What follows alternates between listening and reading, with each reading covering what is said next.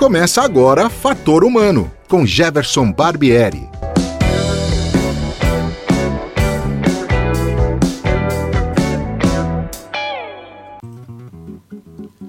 Olá, hoje é 12 de maio de 2021 e o Fator Humano está no ar. A minha entrevistada é bailarina e pedagoga, especialista em deficiência da audiocomunicação. Ela também é fundadora da Companhia de Dança Humaniza e seu trabalho é todo voltado para a educação especial, usando a dança como instrumento de socialização. Seja bem-vinda, Keila Ferrari.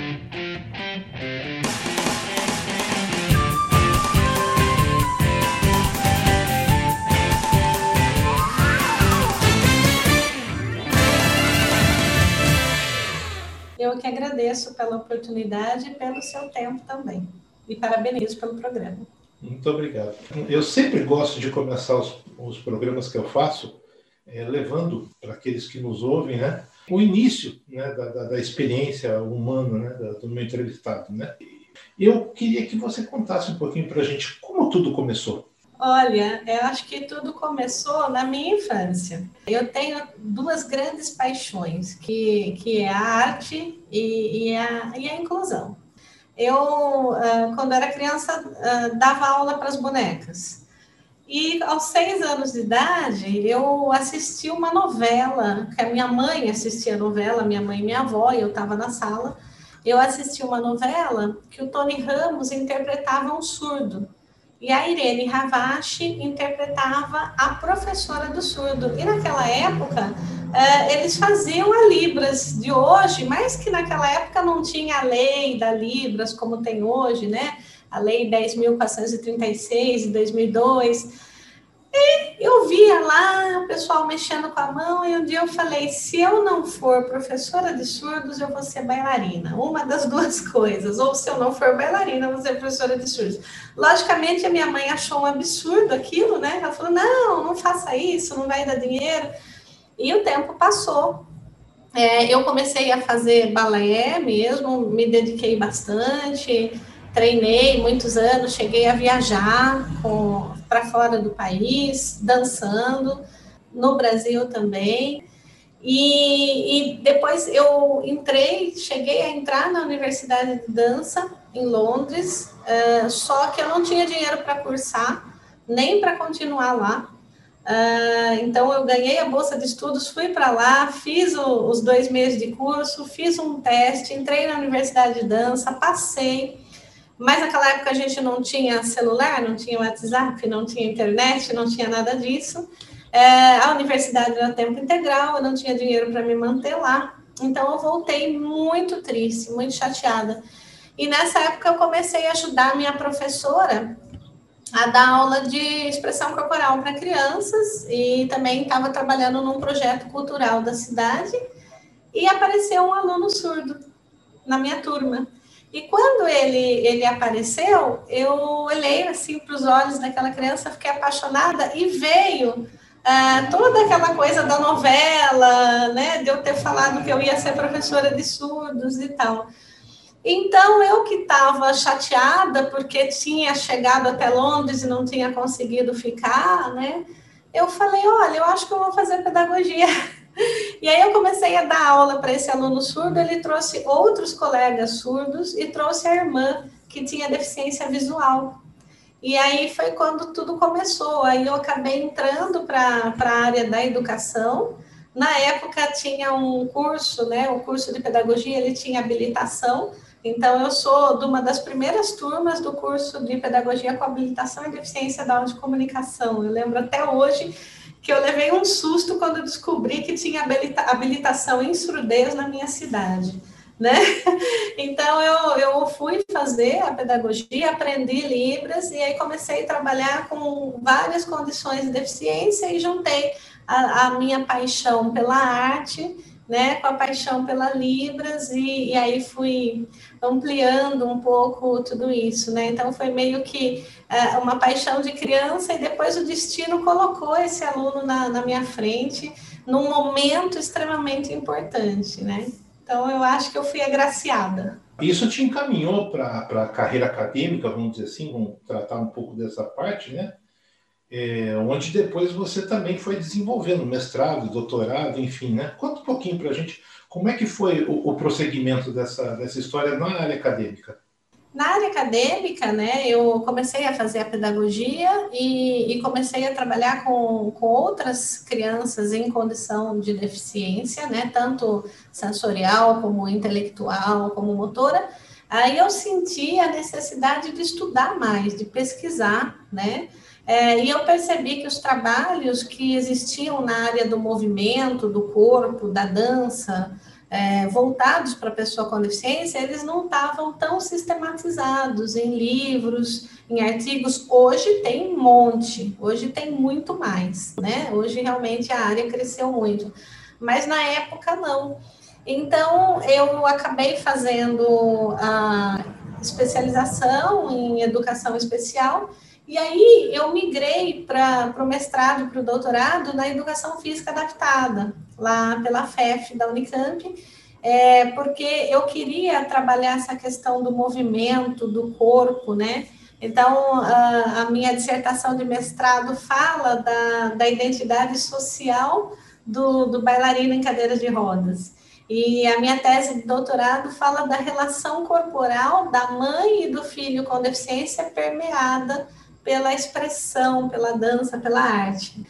Então, eu acabei fazendo a carreira acadêmica por gostar de pesquisar e, porque, e por querer escrever, a, a, trazer um pouco da prática uh, para a escrita, para as pessoas poderem ler e entender um pouco como é que funciona essa prática. Então, fazer um pouco de pesquisação, né?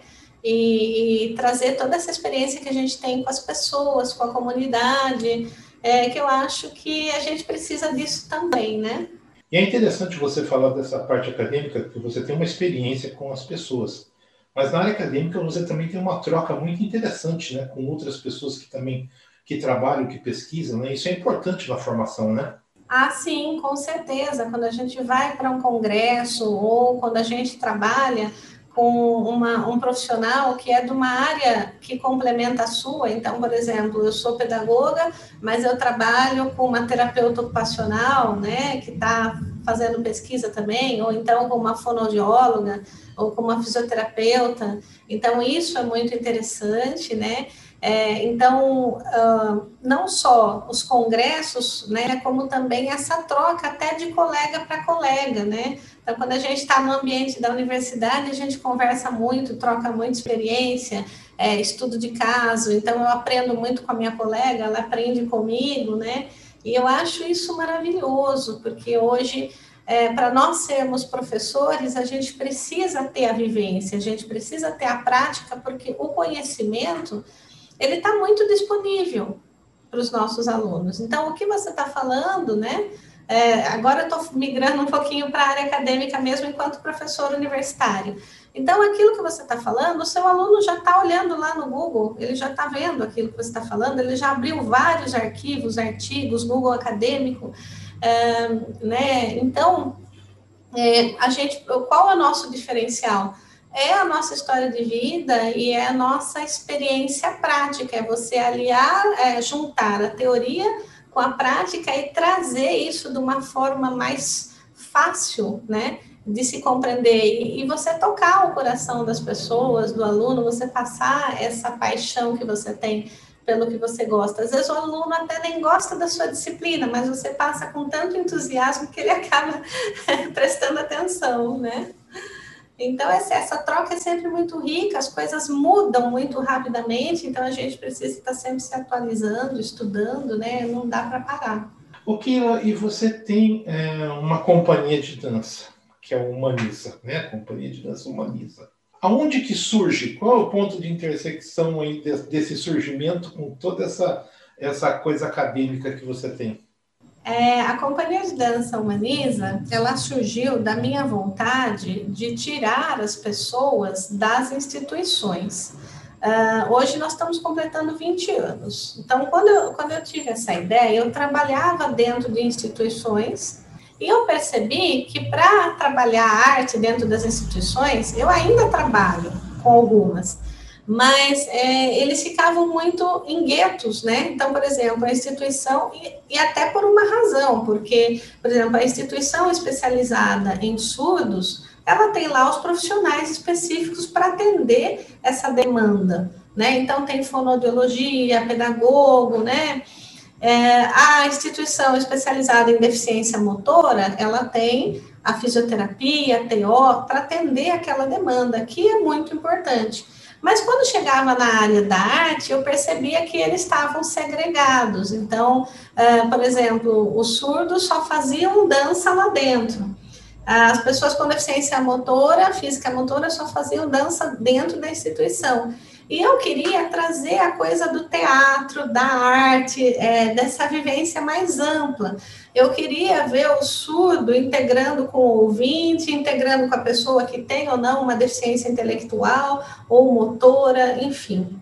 É, então, eu pensei em montar um grupo justamente para, naquele momento, eles terem uma aula com artistas e saírem um pouco também, né? não totalmente, mas saírem um pouco da entidade e só do foco terapêutico, mas eles vivenciarem um outro espaço onde todo mundo, independente da sua habilidade ou limitação, pudesse interagir. Então, foi por isso que surgiu, a, a primeiro era SEDAI, depois virou Cia de Dança Humaniza, que é um grupo que hoje está com, com 20 anos, e a gente integra qualquer pessoa que vier nos procurar. Eles têm aula de dança e expressão corporal, e tem o teatro, é, e quando nós conseguimos também, eles têm um pouco de música, a gente procura integrar é, essas áreas artísticas, ainda de forma incipiente, porque o meu sonho de montar uma escola de arte inclusiva, ele não se realizou nesses 20 anos por falta de recurso financeiro, e eu decidi que eu vou me desapegar disso e vou tocar conforme eu consigo. Então a gente a gente faz um trabalho sem fins lucrativos, nas dependências do CIS Guanabara, que é da Unicamp, né? Uh, nós temos o espaço, então nós também não pagamos nada por isso, né? E agora na pandemia estamos uh, fazendo algumas ações remotas, né? Infelizmente não tem como. É, eu, nós vamos falar sobre a questão da pandemia, porque isso atingiu todo mundo, né? E cada um foi tentando é, se, se reconstruir à medida, na medida possível. Mas é, eu percebi que, assim, eu assisti algumas coisas referente ao Humaniza, é lógico, né? Quando a gente vai fazer um material, a gente sempre se pauta e sempre vai dar uma olhada nas referências. E eu percebi uma coisa interessante, Keila, é, não são só os alunos, né? Normalmente tem algum parente, mãe principalmente, que acompanha, né? O como é importante esse contato familiar, ou seja, você leva ah, essas pessoas para esse espaço mas carrega com eles também alguém da família, e isso, de alguma forma, me parece que dá uma continuidade depois no processo. Não fica só restrito naquele espaço que você tem ali, né? Sim, é, o trabalho de parceria com a família, ele é muito importante para qualquer trabalho inclusivo, né? É, a gente tem que trabalhar em colaboração, em parceria. Então, ah, de alguma forma, a gente busca tocar o coração das famílias, dos, dos pais. E eu não posso reclamar, porque eu tenho mães maravilhosas, né? Muito, incentivam muito, gostam. E eu, como mãe também, quando a gente vê o filho da gente sorrindo e feliz, a gente fica feliz também, né? E hoje o foco do nosso trabalho não é levar esses meninos a palco para apresentar uma coreografia toda bonitinha, toda certinha, até porque seria impossível, cada um tem uma habilidade, é, um perfil motor, uma história de vida. Então, o que a gente quer é que eles tenham o máximo de autonomia dentro dessa proposta. É, e que essa participação e autonomia dentro da nossa proposta ela, ela possa reverberar em outros contextos da vida dele. É, então, a gente tem muitas propostas artísticas no Brasil, boas, bonitas, mas a, o nosso diferencial é assim: é, é, a autonomia do aluno. É ele é, trabalhar com aquilo que ele gosta, ele responder bem nas interações sociais, no contato físico, uh, no seu equilíbrio, na sua parte motora, uh, na sua autoestima, na, nas suas atitudes, independência, autonomia. Então, a gente não vai ficar focando uh, numa coreografia para mostrar um grande espetáculo e falar: olha como ele faz. Então, isso é o que diferencia a nossa proposta. Se eu pegar um aluno nosso que já está há tempos conosco e colocar ele em qualquer situação, ou colocar ele com você, por exemplo, ele vai te tirar para dançar e vai fazer você dançar. Ele vai te ensinar. É, então, esse é o nosso diferencial. Nós não estamos querendo agradar os olhos dos pais, nem de ninguém. Nós queremos que eles sejam felizes dentro de uma proposta que usa o movimento como expressão e que a, a, o produto artístico é um fim que pode acontecer ou não de acordo com a relação dos participantes. Eu posso é, dizer que o que você faz, de alguma certa maneira, oferecer uma, uma, uma cidadania para essas pessoas, oferecer um sentido de pertencimento, ou seja, eles não estão isolados da sociedade, mas eles pertencem a uma sociedade do jeitinho deles, da maneira deles, como eles podem fazer, porque todos nós temos as nossas limitações. É, não é porque a gente não tem a mesma coisa que o outro tem que a gente não tem limitações. Nós temos, né? E a gente tem que enxergar isso. Então você está oferecendo autoestima, cidadania, sentido de pertencimento para esses jovens, pra, até para as famílias? Sim, é, eu acho que além de você ter esse sentimento de pertença, olha, aqui é meu grupo, eu faço parte, eu tenho o meu lugar, eu tenho a minha hora de ser protagonista e eu tenho a hora de aplaudir o outro também, né? Uh, então, um espaço de alegria, né, de, de se sentir bem. A gente também lembrar que o corpo, ele é muito negligenciado na educação, dentro da educação. Haja vista que muito se discute mas poucas escolas realmente mudam o formato de ficar sentadinho, um olhando para as costas do outro e ter pouquíssimo intervalo de regeneração, que é na aula de educação física ou no recreio, que as crianças têm que comer, sair correndo, é, ir no banheiro e ainda brincar com os amiguinhos, né? Então, a gente vem é, de, uma, de uma sociedade, até de uma criação, que, que negligencia o corpo, mas o corpo é a nossa identidade, a nossa máquina, né? É, nós, o, o, Laban, né, é um, um autor é, que escreveu sobre dança educativa moderna, ele dizia que todos nós somos bailarinos em potenciais, porque é ritmo, é movimento, e esse corpo está sendo esquecido. Então, quando você traz para uma pessoa que pode vir a ter uma condição, uma limitação física, né, uh, a possibilidade de expressar esse corpo, que mesmo sem limitação já é negligenciado, e você pensar que muitas das nossas crianças que hoje são jovens, são adultos, às vezes elas deixaram de vivenciar alguma coisa uh, porque a sociedade impediu. Então, você vê parques adaptados, né? É uma coisa que está vindo de um tempo para cá que você vê uma balança adaptada. Agora, tem criança que nunca vivenciou um escorregador, por exemplo. Ah, então, que ela não, não brincou de pega-pega com os amiguinhos. Né? Então, a gente está trazendo essa possibilidade das pessoas se olharem, delas se tocarem, delas é, trabalharem o seu corpo, delas falarem: sim, eu sou importante, eu pertenço a isso. E, e você privilegiar uma comunicação não verbal, que também não é privilegiada, mas que para muitas pessoas em condição de deficiência, ela deve ser ouvida. A comunicação não verbal precisa ser vista, precisa ser ouvida também. E nós não temos sensibilidade no dia a dia para parar para perceber isso, né? Os afetos, os olhares, as expressões, as micro, as macro expressões. Então a gente acaba, acho que eu falo demais, né? A gente acaba conhecendo os nossos alunos até pelo olhar. A gente sabe quando eles estão gostando, quando eles não estão. Quando ele chega mais triste pela postura, alguma coisa, quando ele está incomodado, a gente percebe, né?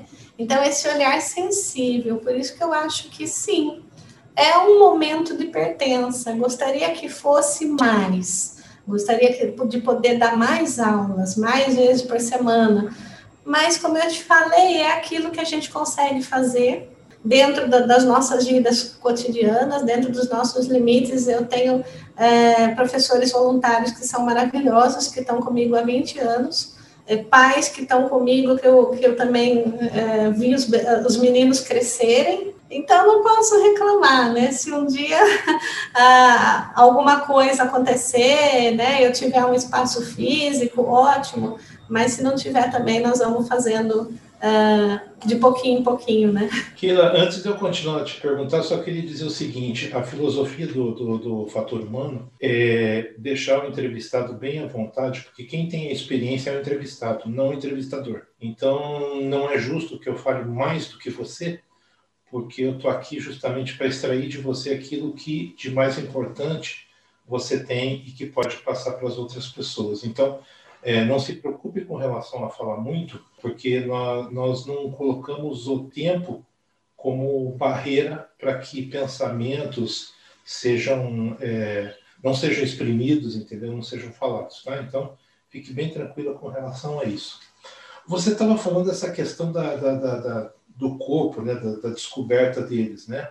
Eu queria saber de você o seguinte: é, isso aflora também, por exemplo, é, o sentimento, você lida com, com jovens que, que, que, estão ali na, naquela fase do, é, da des descoberta, do namoro, entendeu? Da, de você ficar é, naquela paixão, diríamos assim, né?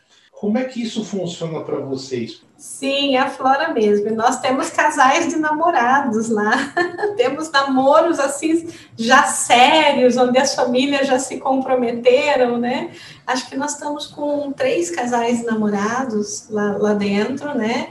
E uma das nossas alunas, que ela é uma gracinha, ela já namora há quase oito anos. Praticamente, eu falo que é praticamente um noivado já, né?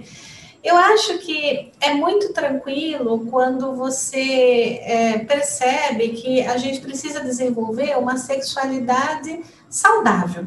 E, e, que é muito normal o jovem, qualquer pessoa, inclusive com deficiência, ter os seus desejos, a sua sexualidade aflorada na idade correta, né? Então, você é, não entender isso é uma seria uma, uma grande ignorância da nossa parte, só que realmente a sociedade é, procura mascarar a sexualidade. Eu sempre falo, é, o, o, nosso trabalho ele também trabalha essa, essa relação com o corpo, essa sexualidade saudável. Então, eu respeitar o meu corpo, eu gostar do meu corpo e eu também respeitar o corpo do outro, eu conseguir interagir com o corpo do outro, né? E a dança, ela traz alegria, ela traz, assim como o esporte também, ela libera energia. Então, às vezes, isso até ajuda um jovem, por exemplo, que está em casa ou que não tem condição de ter um relacionamento, né? Então, quando ele faz uma atividade física, né, essa liberação de energia, de serotonina, esse entendimento, ele também vai do corpo, ele também vai ajudar. Né? Então, é, nossa, nós vemos assim, né? É, a gente também respeita muito a opinião dos pais, né? Então, por exemplo, gente, nós viemos aqui para dançar. Então, nós vamos dançar, né? O namoro, é, vocês podem namorar depois. Tem dia que a gente faz festa e eles vão de mão dada e ficam namorando com os pais ali, né? E, e tá tudo certo também. Eu já fiz uma baladinha com eles uma vez, a gente fez um bailinho com todas as famílias, com eles. Então é isso que eu falo, é a sexualidade saudável, né? É, essa, essa outra parte, né, de, de, se eles vão se relacionar fisicamente, se eles vão tomar o contraceptivo ou não, isso já acaba sendo uma parte das famílias mesmo, que cada família de, define essa questão mais a fundo, né? Mas nós vemos isso com muita naturalidade, né? E vamos trabalhando. Então, às vezes, outro dia eu estava tava dançando com um, ele escorregou a mão lá, né? Aí eu falei, opa! e ele tem, ele tem TEA, né? Transtorno do espectro autista, ele é não verbal, mas a mãozinha dele foi várias vezes. Eu, opa, não, não, aqui não, né? vamos dançar, mas aqui não, não dá para você pegar. Aí, olha, eu sou professora, né? Como é que fica? Aí, mas ele entende tudo, então eu ia falando, ele entendendo, e aí a gente continuou dançando e tudo, então é uma coisa muito natural, né? Você pegar a mão e falar, opa, aqui não dá, aqui você não pode tocar, eu sou sua professora, e mas vamos continuar dançando, que tá bacana assim. Então, a gente trabalhando, né? Às vezes, sim, tem, tem uns que querem namorar três ou quatro ao mesmo tempo.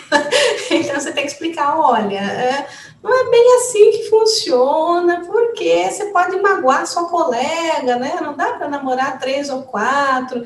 Aí, se a gente percebe alguma coisa assim que está incomodando muito, a gente conversa com os pais também, né? Mas é uma coisa assim muito, muito tranquila para nós. A gente já está acostumado a lidar com isso. A gente já viu muita coisa, até ereção, é uma coisa que a gente vê bastante, mas, mas não é uma coisa que hoje aconteça com frequência no nosso trabalho. É por isso que eu falo, né? Ah, tem lugares, né, que, que também erotizam muito, principalmente as crianças, o corpo das, das crianças, os meninos.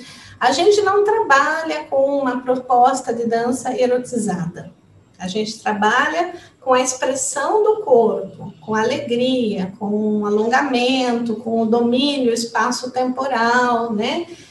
Então, a gente sempre evita manifestações uh, ou, ou, danças que possam realmente sugerir um excesso de erotização. Não que eles não possam fazer, eu acho que assim é, até podem, né? Eu acho que tem muitos estilos de dança que depois as famílias podem escolher, né? Ah, tem alunos que vão fazer dança de salão. A gente trabalha um pouco com, com propostas básicas de dança de salão. Ah, tem alunos que vão fazer jazz, aí já joga o cabelo, né? Tem uma coisa assim, as meninas. E também faz parte. A gente não está censurando. Mas o nosso foco é evitar uh, o excesso da, da erotização para uma relação mais saudável, né? E aí, se a manifestação for de uma sensualidade tal, a gente vê como uma coisa natural daquela pessoa, da personalidade dela, mas não como uma coisa que eu estou instigando, né? Que isso a própria TV instiga, enfim, e tem outros estilos uh, que instigam mais, principalmente as crianças pequenas. Mas no nosso caso, eles são tão felizes, sabe? Eles vêm tudo de boa. Então, eles, o que você der, eles estão dançando e estão felizes, né? Você falou que, assim, é, você também trabalha com surdos. E recentemente você também fez uma live sobre Libras, né? Na, na, na, na arte. Eu já tive uma experiência de ver um show de um cantor conhecido, que foi o Pedro Mariano, e de ter uma intérprete de Libras né, no show, né? E eu achei, a hora que eu vi aquilo, eu achei fantástico, né? Eu vi pela internet. E eu falei que cuidado, né? Que cuidado com quem é, também quer participar, mas tem essa deficiência de não escutar, né? Mas tem todo o direito de estar ali participando né, e estar no contexto da história, né? Como é que é para você isso? Porque você também se especializou em Libras, né? É, sim, foi minha primeira formação, né? Foi o que me trouxe para a educação inclusiva realmente foi a Libras, né? A minha primeira formação é em surdez. E é, eu vejo isso como uma conquista, né? É, isso já deveria estar acontecendo há muito, muito, muito mais tempo atrás, né? Pensar que, que as pessoas surdas já sofreram tanto uh, por conta de propostas oralistas que não, não consideravam a, a língua do surdo, né? E, felizmente, nós temos aí a lei de Libras, temos intérpretes muito bons, né? Eu sou professora de Libras no curso de graduação. É, eu não sou intérprete, eu sou professora de surdos e professora de Libras. Tem uma diferença, né? Eu não interpreto, por exemplo, num evento, né? Mas eu vejo que se você não colocar o intérprete de Libras uh, nesses eventos, inclusive artísticos, a gente vai estar tá segregando uh, as pessoas surdas. Então, o intérprete de Libras ele vem justamente para uh, trazer o surdo, porque se ele não vê que tem o intérprete de Libras, que tem lá o símbolo das mãozinhas acessível em Libras, ele pode não ir, porque ele não entende. Então, ele tende a estar isolado desses eventos. E a arte, ela tem o seu conteúdo visual, que é muito importante para o surdo, e ela tem também uh, o seu conteúdo abstrato, que precisa ser interpretado para o surdo entender, né? Então, uma poesia, a letra de uma música. Então, é muito importante trazer também o conteúdo artístico, e eu aplaudo esses cantores que têm a preocupação de levar um, um intérprete de Libras, né, nos seus eventos. E a, e a, sociedade deveria aprender Libras já desde o ensino fundamental, assim como tem o inglês, deveria ter a Libras para uma sociedade mais justa, porque se nós estamos falando de inclusão, ah, a inclusão é uma sociedade que se adapta à pessoa com deficiência, não ao contrário. Então, se hoje nós começássemos a ter Libras no ensino fundamental, ensino médio, já tem nos cursos de licenciatura. Amanhã ou depois, né, a médio e longo prazo, nós vamos ter profissionais bilíngues médicos bilíngues, farmacêuticos bilíngues, advogados bilíngues, a, a, a qualquer pessoa atendendo no comércio bilíngue, né? Então, falando a língua do surdo de maneira que isso vai melhorar não só as oportunidades para os surdos, mas também uh, o aumento deles chegarem no nível de um mestrado, de um doutorado, porque a gente precisa melhorar esse ensino para o surdo também. Então, eu vejo que isso tem que caminhar de alguma forma, né? Então, eu vejo com muito bons olhos tudo isso. Você acha que uh, a sociedade está ficando um pouco mais consciente com relação a isso? Eu sei que é um processo lento, é, é um processo uh, demorado, mas você entende que uh, a pequenos passos está tendo uma modificação nesse sentido? Eu acho que sim. Eu acho que a sociedade brasileira está caminhando muito bem, né?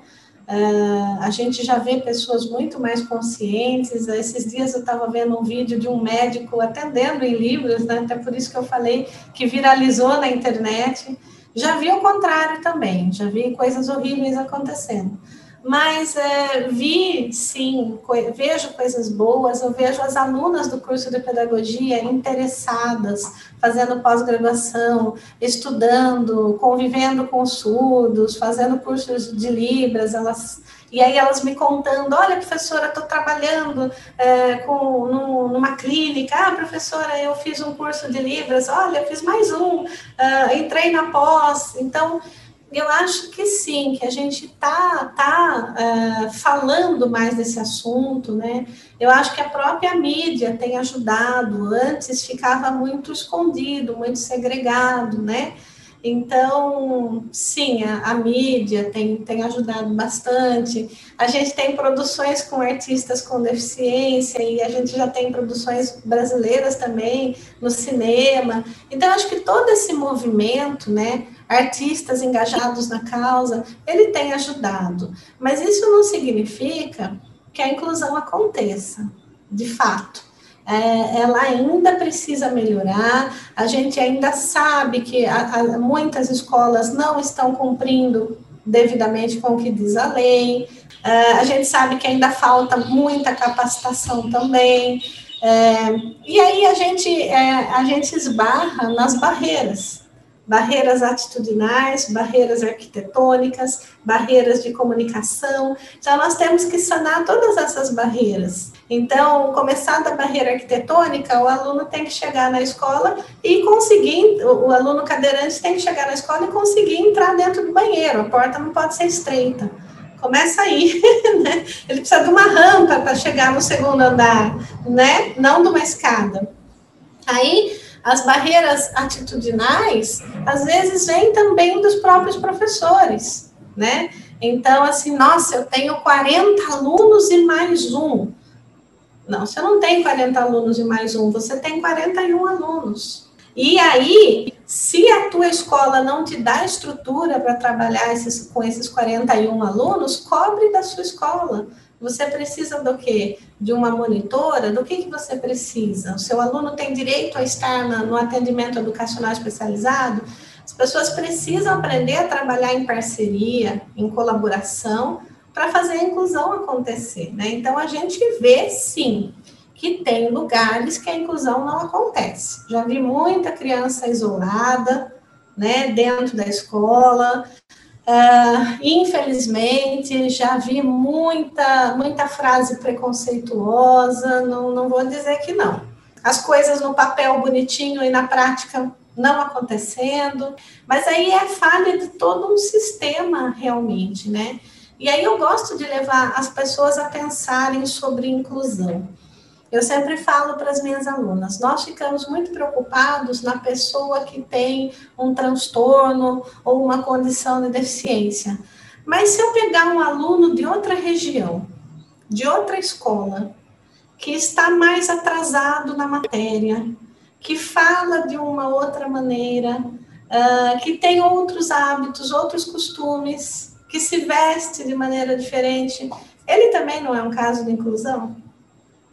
não é só a deficiência, né? Então, se eu pensar que, que eu tenho um aluno que não se alimenta direito, que os pais brigam, que os pais estão se separando, que ele não dorme direito, e ele manifesta uh, problema de aprendizagem, agressividade, ele também é um caso de inclusão e ele não tem um diagnóstico.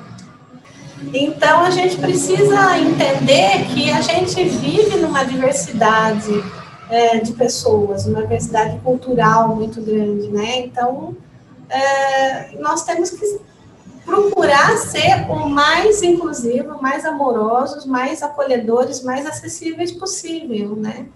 Então, eu acho que também é um pouco de cada um, né? Fazer a sua diferença. Kila, mais de um ano, pandemia, estamos aí, né? Fechados, reclusos, é, tentando na medida do possível né, ficar protegidos, né, proteger os outros e também se proteger. Para você essa questão, principalmente da dança, como é que funcionou isso durante esse tempo? Como é que você se reinventou? Olha, não não está sendo fácil. Eu confesso que tem dia que eu não, não aguento olhar o computador. é dor de cabeça, é tontura, uh, e às vezes você está falando com o aluno, a conexão do aluno cai. E, e aí você começa a sua, a sua explanação, o carro do ovo passa bem na hora. Né? Você tá, a rua estava um silêncio, mas o cachorro late, o carro do lixo passa, o carro do ovo passa. É, então a gente teve que se adequar a isso, né? A questão do domínio das plataformas também, falar o que, que, o que, é Google Meet, o que, que é Zoom, o que, que é Canvas, cada, cada faculdade, cada escola tem um. Então, é, tudo isso exigia um esforço muito grande. Então, eu falo que quem disse que o professor não está trabalhando na pandemia está redondamente enganado. Nós estamos trabalhando em dobro e chega a ser bem exaustivo. A parte da dança é, ficou muito difícil para mim e para os meus alunos. Mas como é que a gente faz? A gente faz encontros remotos a cada 15 dias, uma vez por mês. Eu lancei um desafio deles gravarem um trechinho dançando em casa, aí eles me mandaram e nós editamos, né? E aí fizemos um vídeo único. E às vezes eu gravo o vídeo, foi uma coisa que eu aprendi a fazer agora, né? Não é aquela mil maravilha, mas a gente tem um celular, a gente consegue gravar. Então, às vezes, eu gravo o vídeo, mando para eles é, um vídeo de prática, alguma coisa, e para isso eu preciso que as mães ajudem, né? Que as mães mostrem para eles, ajudem a fazer. Mas aí eu gravo vídeos curtos, com alongamento, com uma prática, com alguma coisa, e eles fazem em casa, e depois eu gosto de ouvir o feedback, o retorno, né? Eu acabei gravando vídeo de Libras para as alunas também, então foi uma coisa que, que a gente começou a fazer, gravar pequenos vídeos e mandar. Mas nunca é a mesma coisa uh, de você estar. A dança é toque, é olho, é, é, interação, então não é a mesma coisa. Eu me emociono muito quando eu entro com eles na plataforma, porque eles mutam o microfone eles me esperam falar, eles dançam e no final da aula cada um abre o seu e fala. E esses dias uma aluna fez uma oração, ela agradeceu nós estarmos bem, nós estarmos vivos, ela tem síndrome de Down. Eu fiquei super emocionada, fiquei chorando no, no encontro, ela me, me derrubou assim, né? E, então eu não vejo a hora que isso volte. A gente tem que pensar também que nem todos têm uma internet rápida, que nem todos têm acesso a um tablet, é, ou a um celular, ou a um computador, e tem gente que tem mais dificuldade, inclusive, de mexer com essas tecnologias, né? Então, eu não posso reclamar. Os meus alunos, 99% deles têm acesso, né? As famílias têm acesso e tal.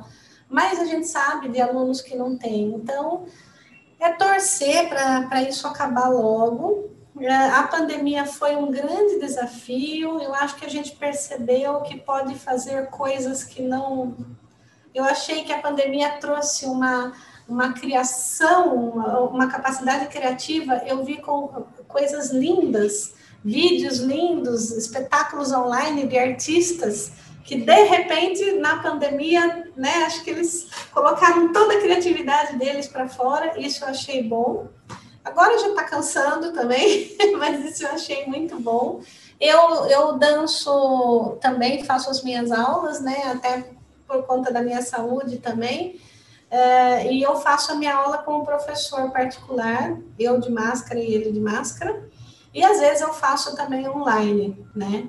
Que também não é a mesma coisa, né? Então eu fico imaginando para os nossos jovens, né? A parte da dança realmente tá difícil, mas vamos pensar assim que bom que nós temos a tecnologia. Se isso tivesse acontecido quando eu tinha 18, 20 anos, nós estaríamos todos em casa, sem fazer nada praticamente, né? Então, nós temos a tecnologia e a tecnologia nos beneficia. Mas uma coisa que eu achei fantástica e que eu nunca tinha pensado, né? É, foi que eu consegui trazer os meus colegas de outros países para perto das nossas aulas. Então a gente começou a interagir. Ah, um amigo meu que é acadêmico de Portugal, ele veio falar na semana é, multidisciplinar da faculdade. É, agora eu estou fazendo parceria com um colega da Itália. Então, isso, se não fosse a pandemia, nós nunca íamos fazer porque a gente ficava imaginando o dia que a gente ia ter recurso para trazer aquela pessoa com passagem e estadia para cá. E agora o Zoom e o Google Meet, ele mostrou que as distâncias ficam pequenas, e a gente não tinha acordado para isso. A gente fazia muito pouco isso, né? Muito pontualmente, numa defesa de, de doutorado, que a gente pegava um, uma banca de outra universidade e fazia por videoconferência. Mas agora isso eu achei essa parte muito boa. A gente está caminhando para o final, infelizmente, o tempo passa muito rápido, né? E eu queria deixar uma pergunta para você, para a gente finalizar. Que balanço que você faz de tudo isso até agora? Valeu a pena? Ah, eu acho que valeu a pena, sim. E eu, eu termino dizendo que quando eu estive doente, na época que eu fazia quimioterapia, é, eu não parei de trabalhar por causa deles. É, eles foram, assim, é, a minha motivação maior é, e o acolhimento, o carinho que a gente tem quando a gente trabalha com pessoas, o, o carinho que eu recebi dos alunos com deficiência, dos pais, é, dos alunos sem deficiência, é, dos colegas de trabalho. Então, eu acho que eu fui uma pessoa muito privilegiada por ter escolhido essa profissão. Eu sou muito feliz com a minha profissão, embora tem dias que a gente está cansada, principalmente agora na pandemia. Mas eu, eu acho que valeu a pena, sim, e eu gostaria de, de chegar além ainda. Eu ainda tenho sonhos, né? Então, eu acho que tudo que a gente faz feliz, quando a gente gosta, não tem como dar errado se a gente segue o caminho do coração, né? Não tem, não tem outro. Mas é assim, acho que são três caminhos aí: o caminho do coração, o amor, a persistência, é, a pesquisa, o trabalho árduo, né? Eu acho que eles têm que estar tá andando em conjunto, não é só gostar, a gente também precisa se esforçar, né? Acho que é um pouco isso. Que legal, que ótimo. Keila Ferrari Lopes, muito obrigado pela tua paciência, pela tua atenção, pelo carinho com que você nos recebeu logo de cara e ter dedicado esse tempo para falar sobre o seu trabalho, né? Que para mim é muito importante. Muito obrigado, viu? Nossa, eu que agradeço pela oportunidade, é, gostei muito do programa. Enfim, espero ter correspondido às expectativas. Não, certa, certamente as pessoas vão ouvir, vão. Né? Aliás, eu queria te fazer mais uma perguntinha antes de sair. Se alguém tiver interesse e, e, e, e souber de alguém, quiser participar da Humaniza tal, como é que encontra? Onde que endereço? Onde que as pessoas te acham? É, agora tem um pequeno site que é o www.keilaferrari.com.br. E eu tenho um e-mail também que é Keila, K-E-Y-L-A-F-I-E, tudo junto, keilafe.gmail.com. Ótimo. Então tá aí, né?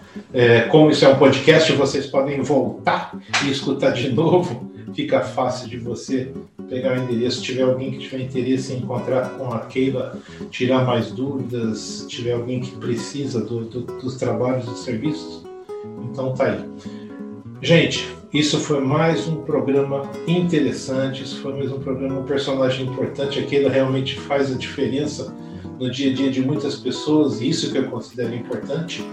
E, e nós ficamos por aqui. O Fator Humano termina aqui hoje. É, eu espero vocês na semana que vem, certamente com mais assuntos importantes e interessantes, né?